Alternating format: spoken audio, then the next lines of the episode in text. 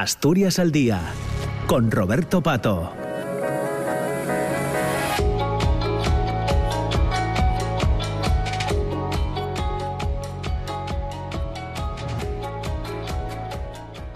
Pues ya son las 10 de la mañana y 8 minutos. Seguimos en la Junta General del Principado. Ya saben, eh, se lo recuerdo a todos los oyentes, que los viernes generalmente hacemos el programa desde, desde el Parlamento Regional, desde el Palacio Regional, eh, en una primera parte con diputados y diputadas de los grupos parlamentarios que tienen representación en la Cámara para eh, analizar cuestiones de actualidad. Hoy estuvimos hablando eh, de la vía fiscal asturiana. Ya les digo que en cuestión de 20-30 minutos, una vez que terminemos el programa, quienes estén interesados pueden recuperar esa parte de, la, de, la, tertulia de Asturias al Día en la, en la web de esta casa, de en la sección a la carta de la, de la web rtpa.es.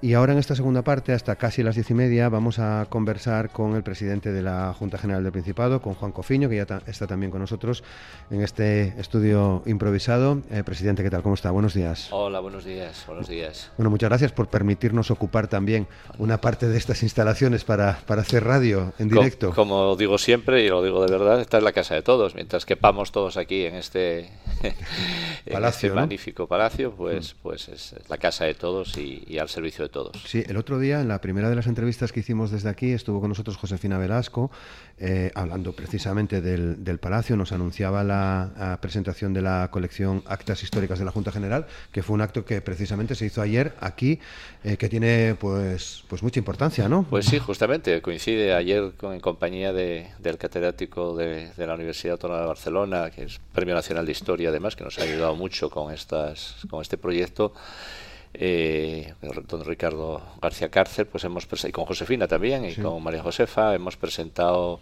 el último volumen, el, el decimoquinto de esta y último en principio de esta de este proyecto de las actas de recuperación de las actas históricas de la Junta General del Principado, lo que era la Junta General en la, desde la Baja Edad Media. ¿no? En este caso, este tomo reflejaba, recoge las actas y los documentos generados eh, desde el reinado de Felipe II hasta el de Felipe V. Eh, yo creo que es muy interesante porque, porque la historia de Asturias está ahí y está documentada, recuperada, digitalizada, en definitiva, al servicio de todo el mundo, el que la quiera, estudiosos, historiadores y ciudadanos en general. Claro, es un... Eh, es un resumen histórico y político. Ya se hacía política, ¿no? Bueno, de la simple, de la mera lectura de esas actas, uno, uno bueno, pues concluye cómo era aquella Asturias, ¿no? Eh, eh, eh, muy diferente a la actual, evidentemente, y los poderes que, se ejercían, los notables, en fin, la Iglesia. Bueno, es un retrato de, como decía ayer Josefina y el catedrático, es, no, es un documento de opinión, es, es son, son las actas, son las actas. son las decisiones, ¿no? Lo que Efectivamente. Juan Cofiño, presidente de la Junta General del Principado, en el 83 en 1983 era el diputado más joven, formaba parte de la mesa de la mesa de edad. No, sé si eso es una buena o mala noticia porque lo digo en clave personal. Pues sí, sí presidí la, primera la primera mesa de la Junta General que se constituía ya en esta etapa democrática en el año 1983 que surgió de las elecciones del 83, ¿no? Mm. Y, y, sí, han transcurrido 40 años ya, pues eh, mi vida ha transcurrido entre la política y la empresa y ahora en esta última bueno, fase de, mi vida, en fin, activa, pues, pues, pues presido la institución, lo cual es todo un, honor y, y, bueno, se da esa circunstancia, ¿no? De, cierro un periodo, digamos, de que se inició en el 83. No sé si eh, era una etapa aquella, la de la del 83, eh, de tanta intensidad, bueno, estoy seguro que de tanta intensidad política como la de ahora. Diferente. Yo creo que, que era, era otro, otro, tiempo, ¿no? Un tiempo muy atractivo porque, bueno, veníamos de donde veníamos, ¿no? Veníamos de la transición política, estábamos culminando la transición política e iniciando la normalidad democrática. Veníamos de una dictadura. Eh, Asturias era muy diferente, las necesidades eran otras y el clima político era, eh, era diferente. Era un clima, yo creo que era un clima, bueno, como yo digo siempre, a mí me pilló muy joven la muerte de Franco y la transición a mi generación y, era muy difícil con 18 años que yo tenía pues no, acercarse a la política en aquel momento porque se estaba construyendo otro país, ¿no? Había yo creo que en aquel momento la política fue un imán para mucha gente.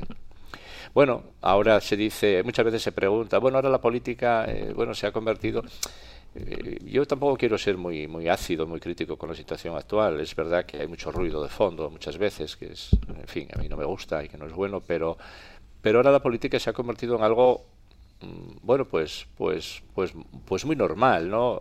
Aburridamente, a veces se dice qué aburrida es la política, pues, pues afortunadamente, porque da, da idea de normalidad en alguna medida, ¿no? Así que son momentos muy diferentes, cada uno, cada momento tiene lo suyo, y ahora estamos en plena digamos, ejercicio de la normalidad democrática. Es verdad que vivimos un mundo de incertidumbres en estos momentos también que se abren ¿no? a nivel mundial y a nivel europeo y también aquí. A mí me parece que sobra, bueno, seguramente eh, un mundo de incertidumbres como este genera esto, demasiado ruido y demasiada polarización. Eh, presidente de la Junta General, eh, con el respaldo de los 19 votos del Grupo Socialista, los tres de Izquierda Unida, eh, diputado de Foro Adrián Pumares, una amplia mayoría.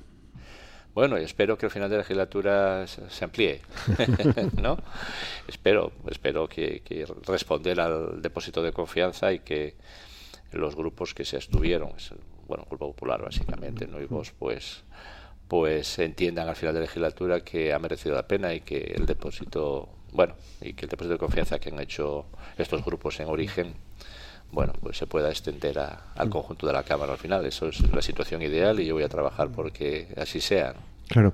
Eh, ¿Cómo está yendo el comienzo de la, legislatura? Porque eh, es presidente después de las, lógicamente, después de las elecciones del pasado mes de mayo, pero en julio tuvimos las, las elecciones eh, generales. No ha sido, digamos, un inicio de legislatura como, como en otras etapas. ¿no? No, no, no, no, porque ha sucedido estas circunstancias, ¿no? Pero bueno, yo creo que dentro de, a pesar de esas circunstancias especiales, la legislatura se ha iniciado con toda normalidad. ¿eh? en fin, se ha, se ha organizado la Cámara, se han organizado los grupos y ya, bueno, el gobierno ha tomado posesión, todos los consejeros han venido aquí a dar cuenta de sus programas, el presidente también, y ya estamos en plena normalidad. y ha habido varios plenos de absoluta normalidad de control al gobierno y, ya estamos en pleno ejercicio de la normalidad. No hay nada, no hay nada ni atípico ni más allá de eso, ¿no? de que coincidió con una circunstancia de, convocatorias electorales sucesivas, pero no, no ha, ni siquiera ha retrasado los trabajos de la Cámara. Claro. ¿Y cómo se ve desde el hemiciclo, desde la posición del presidente de la Junta, eh,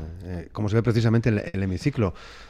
Bueno, en fin, la labor del presidente de la Junta es de, árbitro, valga la, valga la expresión, si me permite el símil deportivo, ¿no? De árbitro para que las cosas vayan bien, ¿no? De árbitro entre los grupos políticos. Los grupos políticos ejercen legítimamente, tienen que ejercer ese papel de representar a sus, a sus electores, de traer aquí su programa electoral, sus ideas, eh, sus argumentos, en definitiva. Eso a veces, bueno, pues hay momentos de más tensión, otros más, digamos, de más, de más tranquilidad, de cambio. Bueno, yo lo que procuro y intentaré procurar es que es que la, la, política aquí, que tiene que ser pasión también en alguna medida, ¿no? Y yo siempre pido argumentos, argumentos, pero a veces, a veces, la, a veces ese, la pasión nos puede, ¿no? Pues, pues mi papel es un poco este, de, de intentar que las cosas discurran con normalidad, sin aspavientos, utilizando argumentos, debate y, evitando y sacando de aquí de la cámara pues pues los excesos de todo tipo, ¿no? Que eso yo creo que no ayuda a nada. Al fin y al cabo aquí se viene a construir Asturias, a debatir, a controlar al gobierno y a, elaborar leyes, ¿no? Para, para, atacar los problemas que tiene la región, que son muchos, y, eso es lo que tengo que procurar, que las cosas discurran con normalidad y que ejerzamos lo que tenemos que hacer, el papel que tenemos que ejercer, ¿no? Hmm. Precisamente hablando de leyes, eh, es posible que a lo largo de, la mañana de hoy se conozca, ya se anunciaba días atrás, la decisión del Consejo de Gobierno del Principado de traer, eh, creo que es la primera además, eh, la ley del reto demográfico, ¿no? que en principio iba a venir eh, con un amplísimo consenso. Pues ahora, ahora parece que pueden cambiar algunas cosas. Espero que sí. Sí, hoy, hoy, hay Consejo de Gobierno, los, como todos los viernes, y es verdad que el Gobierno ha anunciado, el presidente ha anunciado esta semana aquí en la sede, en sede parlamentaria precisamente que, que, esta misma semana remitirían, o en los próximos días remitirían el primer proyecto de ley de legislatura, que sería este, el del reto demográfico, que por cierto ya había había quedado más o menos ultimado en la anterior legislatura. una comisión de expertos que trabajó mucho y bien en ella y bueno, eh, el gobierno ahora retomó la retomó la, retomó la iniciativa en fin, trayendo aquí esta primera ley, ¿no? Vamos a ver el consenso que recibe. Yo espero que Siempre espero de las leyes mucho consenso porque es bueno para que permanezcan el tiempo y para que sean el, el hilo conductor y la referencia más allá de los vaivenes políticos, pero esta especialmente, porque el reto, el reto, el problema demográfico es un enorme problema que tiene Asturias y España y la sociedad occidental, y no es que la ley vaya a ser la, en fin, la, cura de Fierabras, ¿no? Del, del, problema, pero es pero sí será seguramente, en fin, el, la referencia constante que tengamos que tener. Ahí tienen que estar eh, expuestos y tiene que contener los elementos básicos para la acción política en esta materia. Yo siempre digo, en, en este caso en concreto, además, esto de, debe perdurar en el tiempo, porque debe ser la guía que nos acompañe y la perdurabilidad en el tiempo implica consenso. Si nace con pocos consensos, pues probablemente este problema del el, asunto de que perdure en el tiempo no, sea tal. ¿no? El consenso ayuda a que, eh, en fin, las leyes luego duren y duren en las legislaturas, que en este caso es fundamental, que haya, que haya una hoja de ruta clara y que no haya demasiados cizagueos en el tiempo. Se lo decía también porque, bueno, es evidente que que el reto demográfico es eh, uno de los retos de, la actual política en Asturias. Como presidente de la Junta ya nos contaba que su función aquí en el Parlamento Regional, en los plenos, es la de árbitro. Le preguntaba cómo se veía el, hemiciclo y ahora le pregunto cómo se ve Asturias desde la presidencia de la Junta General. Bueno, yo hasta hace unos días era vicepresidente del Gobierno, por lo tanto no puedo hacer un... no hay un antes y un después no, no he cambiado de opinión. Bueno, yo, en fin, ahora en esta etapa tengo otra labor más en el legislativo, fuera del ejecutivo ya y de las, digamos, de las, de las urgencias del ejecutivo, ¿no? Pero vamos a ver, Asturias está cambiando, eh, está transformándose. Hemos dejado atrás mil y una reconversiones, consecuencia de las nuevas exigencias de los modelos de producción y de la evolución de las cosas. Y la situación de Asturias yo creo que es, que es buena. Estamos en transición, evidentemente, hacia nuevos modelos de producción por la vía digital, por la vía verde, sin contaminar o bajando los niveles de contaminación. Estamos cambiando el modelo productivo, en definitiva. Pero Asturias está bien posicionada para afrontar el futuro. Tenemos una industria, dígase lo que se diga, ahí están los datos, que a pesar de los pesares ha mantenido su aportación del 21% al PIB de esta región tenemos una industria que se está transformando bien, bien, con el apoyo de los fondos europeos y con emprendimiento que, existe y que está ahí el compromiso de los empresarios. Tenemos un sector turístico que está creciendo mucho y yo creo que tiene, tiene que crecer más y mejor, pero tiene mucha potencialidad. Hemos conseguido, después de muchos años de esfuerzos, mm, deslocalizar Asturias, es decir, construir las infraestructuras que nos incluyan en el ámbito europeo y nacional, tenemos un aeropuerto que bate récord de conexiones, tenemos solucionados los problemas por autopista, norte, sur y este-oeste. Dentro de unos días llegará el tren de alta velocidad. En definitiva, eh, tenemos una calidad de vida y un medio natural estupendo. En fin, yo creo que tiene muchísimas potencialidades que hay que explotarlas bien, hay que, hay que enfocarlas bien, dirigirlas bien, pero yo creo que estamos en eso, y el gobierno está en eso también, todos estamos trabajando, yo creo que, que, en esa dirección y yo por lo tanto soy no quiero ser especialmente optimista, pero soy optimista, pero no por razón de que, tenga que ver con mi ADN. Soy optimista a partir de los datos y de lo que veo, ¿no? Y de los proyectos y de la realidad asturiana. Claro. Eh, Hablamos mucho de lo que ocurre en el Parlamento, en, el hemiciclo, en, la Junta General, pero ahí eh, eh, la institución tiene, entiendo, otra dimensión, ¿no? que es eh, bueno abrirse a, la ciudadanía, abrirse a Asturias. creo que una vez termine esta entrevista, charlar con nosotros, va a ir a, ver a unos alumnos y alumnas del IES de San Lázaro. ¿Qué quiere hacer como presidente de la Junta en ese sentido? Bueno, pues... Mm, más allá de lo que hay que hacer aquí, que es la labor para la que nos han elegido, el Parlamento, legislar, controlar el gobierno, fiscalizar, pues yo siempre digo que esta debe ser la casa de todos, que así la deben sentir los asturianos. A veces tienen una sensación de que está un poco que la gente pasa por ahí por fuera y dice ¿y qué hay en ese caserón no en ese palacio, estupendo palacio pues pues hay que abrirlo. Lo han hecho mis predecesores todos han intentado ir abriendo esto. Y yo voy a insistir mucho precisamente en eso en salir a la calle, en explicar, en traer aquí. Y una de las cosas que me he propuesto, pues me he dirigido a todos los colegios de Asturias para, para, si así lo consideran, y la respuesta ha sido muy buena, pues ir todas las semanas al menos a uno o dos colegios para explicarles a los chavales que están formándose, pues un poco, para traerlos un poco a la política, ¿no? Para explicarles en, qué país vivimos, cuándo se aprobó nuestra Constitución, qué dice nuestra Constitución, qué dice nuestro Estatuto de Autonomía, cómo nos gobernamos, qué se hace aquí en la Junta, en fin, acercarles un poco a esta realidad. Yo creo que hace mucha falta y que es bueno que los chavales que se están formando conozcan más, en fin, nuestro modo de gobernarlos, nuestra gobernanza en general, la nacional y la autonómica, ¿no? Explicarles muy bien el estatuto, la Junta, cómo nos producimos aquí, cómo hacemos las leyes, cómo controlamos al gobierno, en definitiva, acercarlos a la política asturiana y española y, lo voy a hacer, eh, bueno, estamos dándole vueltas a más, a más iniciativas, pero la primera de ellas es esta, es, es ir por todos los centros de, educación de Asturias para explicar, para acercar la Junta General y la política en general a, a estos chavales que son el futuro de la región, en definitiva, y del país. Eh, está claro, de hecho, en, algunos otros momentos coincidíamos en el programa con alguna de las visitas aquí a, la Junta de, Escolares, ¿no? Veías las caras de sorpresa entiendo, de, los alumnos y de las alumnas que, hacen esas visitas pues al propio palacio. Vamos a continuarlas sin duda, a intensificarlas incluso, más allá de que tenemos que hacer unas obras ahora que nos van a paralizar durante unos meses, pero, pero vamos a intensificar eso porque yo creo que, que efectivamente que hay una sorpresa cuando, cuando pasas esa valla y entras aquí y ves primero, primero el edificio que merece mucho la pena, pero luego explicarles, bueno, bajarles al, al al hemiciclo, al antiguo, al nuevo, y, explicarles ahí un poco, e incluso pues simular algún, algún, pleno, en mm. fin, hacerles partícipes de esto, ¿no? Yo creo que está muy bien. Desde luego, desde luego que sí. Bueno, eh, es un hombre de consenso, lo, lo, lo, lo, dicho, lo he dicho muchas veces. El consenso es una palabra muy desgastada. Le, gusta, hablar, le gusta hablar con todo el mundo. Eh, Eran pues, las palabras. Eh, sin ningún género de dudas. Eh, yo creo que el consenso, o el diálogo, el argumento, la discusión razonable y razonada, mm, en fin, yo creo que bueno es la política en definitiva y así debe ser. Eso no, no es óbice para que uno tenga unas ideas y unos, en fin, y unos principios a defender, a veces innegociables, ¿no? Eh, a veces innegociables.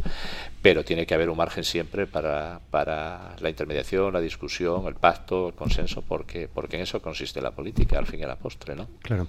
Sobre todo en una época en la que en la que no abundan las mayorías, ¿no? y en la que es obligado, además, más allá de las convicciones personales, pues eso, dialogar y consensuar. Hablábamos antes de, de la ley de reto demográfico que presumiblemente llegará en cuestión de días a, al Parlamento. Eh, la anterior legislatura, legislatura, en marzo, si no recuerdo mal, se, se cerraba aprobando el nuevo reglamento de, de la Junta General del Principado, ¿no? Que, ¿Qué características tiene? Bueno, eh, ahora le toca ponerlo en marcha, ¿no? Sí, no, y de hecho ya está. tiene varias novedades. Bueno, sencillamente se trata, es la norma interna de, por la que nos regimos en la casa, ¿no? Y muy importante. Bueno, disciplina de nuevo un poco todo, ¿no?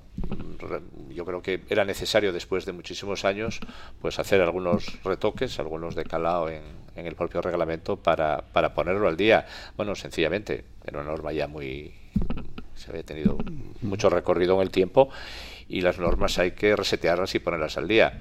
No solamente las que disciplinan el reglamento de la Cámara, el orden interno, sino la legislación en general. Yo soy, me, me oirían estos años hablar muy mucho de, de resetear la regulación que nos hemos dado en estos 40 años, que es muy necesaria. Hemos empezado en la legislatura anterior con algunas leyes que hemos traído aquí. la, de calidad ambiental, por ejemplo. Por ejemplo, y la de empleo público era muy importante, a 40 años sin, sin retocar, y hay que retocar otras muchas más. Yo creo que el gobierno va a estar en ese empeño, digamos, de, de, de regeneración, digamos, de reseteo legislativo, porque las leyes hay que, hay que actualizarlas. El mundo cambia, las necesidades cambian, las peticiones y los requerimientos de la calle cambian y, y y, la, y el, la legislación asturiana adolece en gran medida de cierta adolescencia, de cierta, de cierta, en fin, hablaba antes de la ley de empleo público, llevaba 40 años sin volver a echar un vistazo al empleo público en la región, pues como ocurre con esa ley, ocurre con otras muchas que tienen que,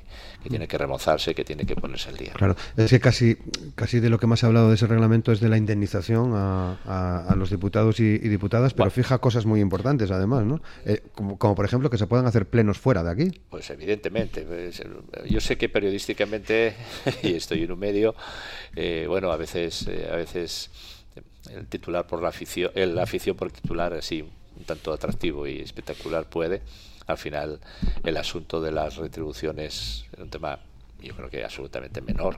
Efectivamente, se trataron, se tratan otros muchos temas de más, de mucha, de mucha más trascendencia. Bueno, en definitiva, muchos de carácter técnico, ¿no? Que la ciudadanía seguramente no, no, tiene mucho interés en ellos, pero desde el punto de vista de la lógica del funcionamiento de la Cámara, pues sí tienen, tienen mucho interés. Era necesario retocar muchas cosas. Muy bien. Bueno, pues nos, nos tenemos que despedir. Son ya las 10 y 28. Juan Cofiño, ha sido un placer. Eh, le reitero el agradecimiento por poder ocupar estos espacios. Muchísimas el próximo viernes vamos a volver. Y todos los viernes que todos queráis. Los viernes que podamos. ¿Eh? Muchas gracias. Un saludo. A vosotros, muchas gracias. Buenos días. Y a todos ustedes, ya saben que ahora en cuestión de un minuto, minuto y pico llega Desayuno con Liantes y que nosotros eh, estaremos el lunes a partir de las 9 de la mañana en la radio pública, en RPA, eh, con Asturias al Día, charlando también de cuestiones que tienen que ver con la actualidad de, de nuestra comunidad autónoma. Les deseamos un feliz fin de semana. Les esperamos el lunes. Muchas gracias. Saludos.